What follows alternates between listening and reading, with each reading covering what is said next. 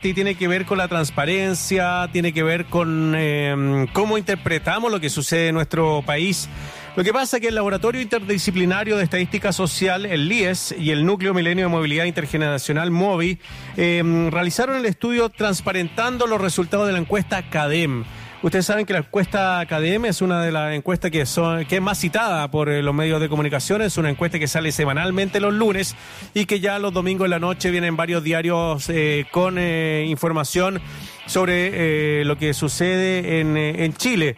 Es una, es una encuesta que se repite cada semana. Eso ya es una crítica que se le ha hecho a esta encuesta porque las cosas no varían tan rápido en el mundo. De una semana a otra no cambia tanto la situación. Pero bueno, ellos han tratado de analizarla y vamos a conversar eh, de esto con eh, Néstor San Martín, el es profesor de la Facultad de Matemáticas de la Católica y director del Núcleo Milenio Movi, Movilidad Intergeneracional y del Laboratorio Interdisciplinario de Estadísticas Sociales, el LIES. ¿Cómo está Ernesto? Bienvenido.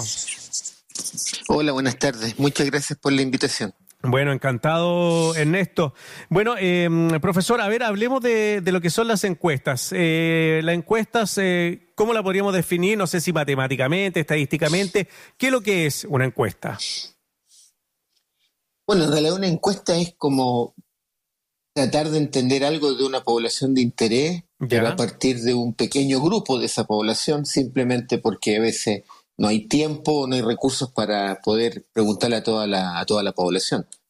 Y desde esa perspectiva, no existe una, una encuesta que sea representativa, porque si yo digo yo voy a hacer una encuesta de opiniones políticas y alguien me dice representativa, pero es, representativa de las opiniones políticas, entonces no hago la encuesta porque conozco las opiniones y si no conozco esas opiniones, entonces tengo que hacer la encuesta. Entonces tal vez lo primero que hay que intentar desterrar del lenguaje de, los ciudadanos y ciudadanas es que no existen las encuestas representativas. Eso es lo primero, digamos. Eh, entonces, ¿la encuesta representa solo a las personas que han sido entrevistadas en ella? Representa a las personas que han sido entrevistadas en ellas y lo que uno puede hacer, y mm. eso es una de las tareas de, de los estadísticos, las estadísticas, es poder extrapolar que a la población de interés completa lo que la población podría estar pensando en determinadas opiniones a partir de las opiniones de las encuestas. Y es ahí donde entonces entra el trabajo estadístico, que significa poder decir cuánta incerteza hay en esa extrapolación. Es súper interesante lo que dice profesor, porque a uno, uno, claro, cada vez que ve una encuesta dice, bueno, esta es una representación generalizada de la opinión que tenemos las chilenas y los chilenos de un hecho puntual. ¿Hay alguna encuesta que son más certeras en esta extrapolación que otras? Yo creo que eh, hay que cambiar la pregunta. Yo creo que lo, que lo, que tenemos que habituarnos a preguntar es eh, el grado de sesgo que tienen las encuestas. Todas las encuestas van a tener sesgo porque estoy tratando de extrapolar a una población que no logro preguntar. Muchas veces se dice, y ahí hay un debate que, podríamos mencionarlo rápidamente, que si uno hiciese una selección, comillas, aleatoria de las personas que van a responder, esa encuesta sería la, como lo que la gente le llama el gold standard, el mejor tipo de encuesta. El punto es que en términos formales, formales, conceptuales, la palabra aleatorio no es una cosa que esté bien definida en probabilidad. En probabilidad no tenemos una definición de aleatorio, pero sí lo que podemos hacer es cuantificar el grado de sesgo, es decir, de incerteza que tiene una encuesta. Y es lo que tratamos de hacer en, el, en los documentos que hemos tratado de, producir, digamos. Em, existen distintos tipos de, eh, de formas como se hacen las preguntas. Hay algunas que son personales, otras son por internet y otras son por teléfono. ¿Hay algunas que son más imprecisas que otras? Es una pregunta difícil de responder para mí, digamos, y solo voy a responder lo que me, lo que, en lo cual tengo más o menos competencia, ¿no? Yo creo que pueden haber preguntas que son un tanto, ¿cómo decir? Eh, difíciles para que la persona le responda cara a cara, por ejemplo. Entonces, muchos han dicho, bueno, entonces las, las preguntas que se pueden responder en línea eh, podrían ser más precisas en ese sentido y tenemos una, una tensión, una pregunta cara a cara. Por ejemplo, me podrían preguntar, hacer una encuesta aquí en la universidad, ¿consumiste marihuana la semana pasada? O yo en mi curso de estadística eh, copiaste o no copiaste mm. en la última interrogación. Y probablemente las personas no me digan la verdad o me la digan, y ahí yo no lo sé. En cambio, en una, en una, plataforma online es posible que al no estarlo mirando a los ojos me responda con menos o mayor mentira, pero eh, las plataformas online se construyen con la gente que está dispuesta a responder y que quiere recibir algún premio por las respuestas o por participar. Entonces, de nuevo, vamos a reportar inicialmente los resultados de aquellos que están dispuestos a hacer eso. Y después nosotros queremos hacer una extrapolación al grupo que no está dispuesto a inscribirse en online o que no tenía idea de que eso existía. Entonces, de nuevo vamos a tener primero sesgos en todos lados. Y de nuevo, nuestra tarea es intentar hmm. eh, cuantificar esos sesgos simplemente para que sepamos que hay una gran variedad de opiniones y, bueno, y adentro de esa, intentar movernos para poder tomar, para poder tener alguna como visión de lo que está ocurriendo en términos de, por ejemplo, opiniones políticas. ¿ya? Claro, estamos con Ernesto San Martín, él es profesor de la Facultad de Matemáticas de la Universidad Católica y director del núcleo Milenio MOVI, que es Movilidad Intergeneracional, y del Laboratorio Interdisciplinario de Estadísticas Sociales, el LIES. Metámonos en el tema de la CADEM. La CADEM sale, como decía yo al inicio, todos los lunes, eh, generalmente Em, eh, poco favorable los indicadores que ellos tienen hacia el presidente Boric, hacia lo que es la convención constituyente. Y eh, viendo el informe que ustedes enviaron, profesor, eh, ¿por qué no nos explica, por ejemplo, ustedes dicen que hay 13, eh, 13 millones 314 mil 848 personas elegibles eh, que declara CADEM para hacer esta encuesta? Y ellos seleccionan a 4.993 de esos 13 millones, pero solamente contesta la encuesta 704 personas. ¿Está bien eh, lo, que comenté en este, en este pequeño preámbulo? Sí. o sea, eso, eso es la información que CADEM tiene y eso es una, una cosa buena que hace CADEM. No sé si algunas encuestas no lo, no lo explicitan así, darnos la población total sobre la cual a ellos les gustaría extrapolar la información. Ellos dicen son los 13 millones y algo, eso aparece en su información. Por supuesto que ellos hacen llamadas telefónicas y al momento de llamar no saben si la persona que va a responder, si es que responde, es mayor de 18 años o menor. Si es mayor, continúa el encuestador a ver si la persona quiere responder y algunos quieren y otros no quieren responder. Entonces tenemos como tres poblaciones, ¿no? Tenemos la población de los elegibles, la población de los que respondieron, la población de los que van a ser seleccionados y después la población de los que, perdón, los que respondieron el, teléfono, ¿ya? Y después la población de los que quieren responder la encuesta y hay otros que no quieren responder la encuesta. De que ellos Y bueno, y en toda la encuesta ocurre eso. Claro, em, en este diseño metodológico que de 4.993 contesten 704 personas, ¿es una muestra importante de la de como para extrapolarlo o es un o es muy poquita la gente que responde la encuesta? O sea, como ellos también, y ellos en eso son eh, inicialmente transparentes, solo el 14% de los 4.000 y algo responden, entonces el 86% no quiso responder. Entonces uno va a decir, ya, a ver, él, como, como decimos ahí, por mm. ejemplo, el 36% esta semana de esas 704 personas, ¿no es cierto?, no aprueba la gestión del presidente, y uno se pregunta, y eso es lo que nosotros hacemos, a ver, si el resto que no respondió, el 86% que no respondió de esos seleccionados, no piensa cómo opinan las personas que respondieron, entonces lo que debemos decir es que, déjenme mirar mi número acá, debemos decir que el 5% no aprueba la, la, gestión del presidente. Pero sí, de los 80, del 86% que no respondió opinasen como los 704 y, de esos de los que eh, no aprueba la gestión del presidente, entonces hemos de decir que el 90, el 90% o 91% no aprueba la gestión del presidente. Entonces nos ponemos los dos extremos, en los dos extremos, y al interior de, de ese, llamémoslo así, intervalo, caben todas las posibilidades de porcentajes de eh, gente que no aprueba la gestión del presidente. Entonces nosotros damos toda la, como que mostramos que hay una enorme cantidad de opiniones y en consecuencia no deberíamos reportar la encuesta Cadén diciendo o lo que hace eh, otras personas, otros colegas, qué sé yo, de la prensa, me dicen el 36% de los chilenos no aprueban la, gestión del presidente. No, no podemos decir eso. Debemos tratar de decir ¿Mm? lo menor y lo mayor que está ocurriendo. Ah, o sea, sería, habría que tener un rango. No tendría que ser exactamente, como. Ah, exactamente. Pero, eh, pero este rango sería entre el 5 y el 95 y el 90%. Muy bien. Entonces se da cuenta que usted acaba de expresar la incerteza de la extrapolación. Súper bien, eso es lo que intentamos transmitir. Usted acaba de expresar la incerteza de la, de la interpolación. Es súper grande, pucha, caben muchas opiniones, lo cual políticamente es, una, es, como sano que haya muchas opiniones, pero ahí está la extrapolación. Y después si queremos extrapolando los 13 millones, ya la cosa queda muchísimo más grande el intervalo. Sí, queda, queda como en 0, 0 y tanto por ciento algunas casi entre 0 y 100, entonces bueno. Entonces ese es el punto, simplemente podemos hacer este tipo de extrapolaciones usando la información de la encuesta y por eso le decía yo al comienzo, ¿ve? Cambiamos la mm. pregunta. En lugar de decir qué tan representativa es esta encuesta, mejor nos preguntamos eh, cómo son las, los, las, la, qué tan inciertas son las incertezas de las extrapolaciones, digamos. O sea. Perdón, que tan inciertas son las extrapolaciones. Claro, eh, profesor, porque eh, o sea, de lo que hemos conversado, diríamos que eh, entre un 5 y un 90% podría aprobar o desaprobar el gobierno.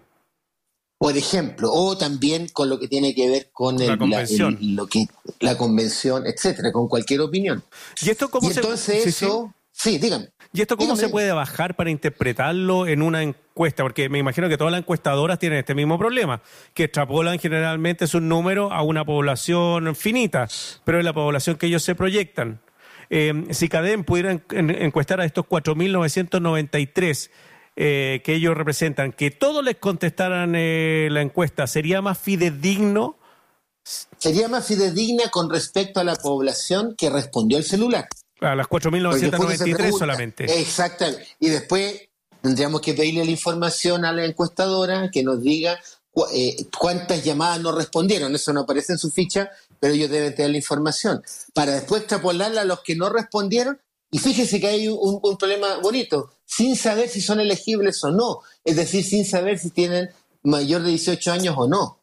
Y luego tomar eso y extrapolarlo a la cantidad elegible, que son los 13 millones y algo, que por lo menos se declara que son los mayores de 18 años. ¿Eh? Entonces, por eso las encuestas no sirven para predecir. Las encuestas sirven para saber, es en nuestra opinión, para saber cómo están variando las opiniones y qué tanto rango de opiniones tenemos políticas. Por eso no, no hablamos de, no deberíamos tampoco hablar de la opinión pública, si son muchas opiniones. Cuando decimos las cosas de una manera poco transparente, es como que hubiese una sola opinión pública, como que solo hay, eh, es binario esto, se aprueba, se desaprueba, con los porcentajes que una encuestadora nos, nos, permite dar y otra va a dar otro tipo de resultado. No, aquí la idea es que aprendamos a convivir con la incerteza. ¿Y cómo lo hacen? Eh, porque eh, para la elección de Gabriel Boric había algunas encuestadoras que estuvieron bien cerca del resultado de opción de voto. ¿Es por eso, porque es más fácil? ¿Es porque uno u otro? No necesariamente, no necesariamente. Yo, yo diría en primera instancia, porque no las he mirado, la información que mm, su resultado fue, fue comillas suerte, digamos, pero, pero no necesariamente. Ahora, por ejemplo, hay experiencias en otros países, por ejemplo en Estados Unidos, que interesa, como aquí también, ¿no? Pues. interesa eh, seguir las opiniones políticas de la ciudadanía y lo que hacen eh, algunas encuestadoras de Estados Unidos, construyen un panel y van siguiendo ese panel. Lo van siguiendo, no sé si cada cuánto tiempo, y en particular cuando van a votar, después les preguntan qué votaron. Ah, Pero de nuevo, se da cuenta de nuevo ahí, imagínese, usted mismo va a votar eh, y después viene la encuestadora que, que lo apadrinó a usted y le pregunta qué votaste, apruebas o rechazas la convención. Pucha, no sé qué, cuál será la percepción y no sabemos si lo que tú me estás diciendo es la verdad o no. Ese es otro, otro supuesto que también hacemos. Y eso es lo que tal vez una cosa que haya que enfatizar, que cuando tenemos los datos y tenemos estas tasas no respuestas, ok, pero también podríamos tener los datos y como tú decías hace un momento, todos respondieron. Ok, ¿y están respondiendo realmente lo que ellos tienen en su foro interno o es una opinión que podría cambiar a la semana siguiente o al mes siguiente, ¿me está diciendo la verdad o no me está diciendo la verdad? Hoy día hablaba con un colega eh, con el que trabajamos en esto, él es profesor en Bélgica, y él recordaba lo que ocurrió el 2002 cuando Le Pen pasa a la segunda vuelta. Ninguno de los sondajes en, Bélgica, en Francia lo había, comillas, adelantado. Y por supuesto que probablemente, y aquí empezamos a hipotetizar, ¿ve? están los datos, pero hipotetizamos, ¿qué pudo haber pasado? A lo mejor lo que pudo haber pasado es que en ese momento no era bien visto en un cara a cara de una encuesta decir yo voy a votar por Le Pen. Entonces ahí tenemos otro supuesto. ¿Me está diciendo la verdad la persona que responde o no? Y a veces analizamos los datos haciendo ese supuesto.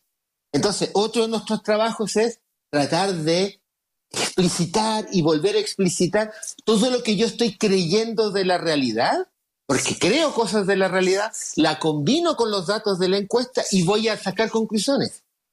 Y lo que hay que hacer, evitar, por el bien de, por la transparencia y por el bien de la discusión política, es evitar hacer pasar mis creencias como si fuera, ¿no es cierto?, lo que los datos están diciendo. Por último, profesor, eh, me llamó también la atención de lo que investigaron ustedes, es que em, cuando uno mide un hecho, es un hecho que cambia, podríamos decir, el foco en una semana, en un mes.